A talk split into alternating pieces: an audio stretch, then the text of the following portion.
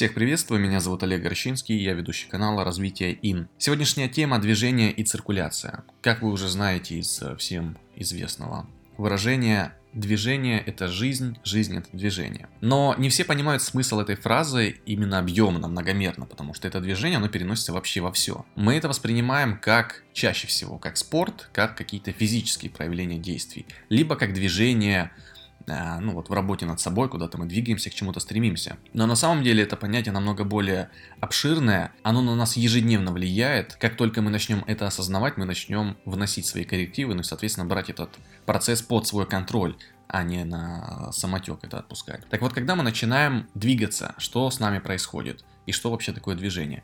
Движение, ну если мы берем физику, да, то это, соответственно, перемещение объекта от одной точки к другой точке. Как движение может проявляться у нас в мышлении? Это может быть движение мысли, движение образа, это движение состояния, когда одно состояние трансформируется в другое состояние. Это движение физическое, когда мы бежим куда-то, движение, когда мы идем куда-то. И вот изначально для того, чтобы это движение взять под свой контроль и использовать это как инструмент в работе над собой, мы должны понимать, откуда мы двигаемся и куда мы двигаемся. То есть в наш GPS забить точку отправную и точку, куда мы хотим приехать. Потому что движение в никуда, оно нас и приводит в никуда. Когда мы себе ставим точку от одного города и точку в другой город, то мы четко понимаем, что этот маршрут проложен между двумя этими пунктами, и нам зачем-то нужен именно тот город. И вот это первое, на чем многие прогорают, они просто не ставят себе конечный пункт, то есть куда они хотят прийти, зачем они хотят туда прийти, для чего им это нужно. А все это нужно делать от конца жизни до настоящего момента. То есть мы говорим, я хочу в конце жизни, последний мой вдох, чтобы был здесь. Я владею вот этими имениями, у меня есть такие-то люди в жизни, их столько-то, такое-то количество, у меня столько-то денег, столько-то жизни жизненных каких-то опытов я прошел, полностью берем и наполняем свою матрицу жизни вот такими компонентами, что бы мы хотели иметь в конце. Для того, чтобы там оказаться, мы берем и промежуток, там, допустим, 5 лет ранее, где мы должны быть за 5 лет ранее, чтобы попасть в ту точку. И потом вот так постепенно отматываем, изначально просто прописываем общий план, образ, потом мы это все начинаем детализировать, и потом мы еще каждую деталь дошлифовываем, детализируем, то есть что нам нужно иметь через 10 лет, чтобы условно через 30 получить то, что мы хотим. И весь этот сценарий мы начинаем заполнять движением. То есть изначально у нас уже есть цель, куда мы двигаемся. Дальше это наполнение этого движения должно быть, потому что без наполнения мы в процессе движения начинаем страдать. Когда мы начинаем страдать, то есть действуем через силу воли, через напряжение, через не хочу, мы начинаем использовать не ресурс вселенной, которая нам дается, и она через нас просто протекает, а свой личный, от чего мы начинаем болеть, от чего мы начинаем тратить ресурс, допустим, финансов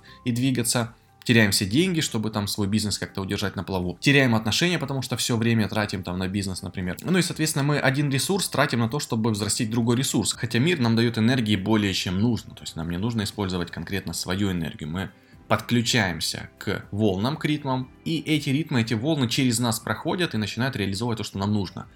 Или это называют еще сущностями, это называют еще духами, силами природы, богом и так далее. То есть откуда-то мы получаем эту силу, ресурс. Вот, то есть мы берем и наполняемся не своей силой, действуем не через силу воли, а меняем свое отношение к действию так, чтобы мы к нему подключились, мы видели, зачем нам это нужно, как мы это хотим сделать.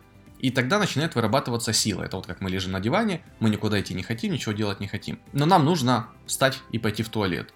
И неважно, насколько человек ленивый, в нем появляется ресурс, энергия, чтобы пойти в туалет. Что-то его начинает двигать, ну в данном случае мочевой пузырь. Точно так же у нас и в голове. Когда мы имеем полный образ, у нас выделяется ресурс. То есть как будто бы есть инвестор, который будет выделять нам финансы, когда у нас есть четкий бизнес-план, и мы ему показали, что этот бизнес-план приводит к прибыли. То же самое у нас с образами и мыслями в голове, которые мы показываем Вселенной, Матрице, Богу, природе и так далее. Дальше нам нужно научиться получать удовольствие, кайф, заряд не от конечной цели, а от движения к этой цели. То есть мы можем представить, что мы находимся в своем городе, и вот мы летим куда-нибудь отдыхать в какую-то другую страну, в другой город. Красивый, классный, вот он нас восхищает. И мы в предвкушении. Мы уже мысленно там, и когда мы туда мысленно попадаем, нам классно, мы думаем, блин, здорово, скоро буду там. Но сейчас, в настоящем, когда мы работаем на то, чтобы заработать деньги и туда полететь, мы недовольны. И что мы делаем? С точки зрения энергии. Мы в настоящем, так как мы уже работаем на ту программу, мы уже имеем образ этой программы, мы в настоящем испытываем негатив, напряжение, от чего мы программируем туда, когда мы летим, такой же негатив и напряжение, которое будет там. Ну и, как правило, когда люди прилетают куда-то в страну, сперва происходит заземление, то есть проблема, и только потом приходит удовольствие, уже легкость и наслаждение. Также и наша цель. Когда мы себе планируем цель, фокусируемся на ней, но в процессе к этой цели мы двигаемся через напряжение, через какие-то проблемы, то когда мы приходим уже к этой цели, она нам вообще не интересна, не нужна, и нам уже нужно ставить новую цель. И мы действуем по тому же механизму, мы опять идем к этой цели, опять теряем свой ресурс, приходим, и нам опять это уже не нужно, не интересно. И получается так, что мы всю жизнь проживаем несчастные в движении, в напряжении, в проблемах. Хотя мы можем просто поменять к этому отношение и найти причину, да, то есть почему так происходит.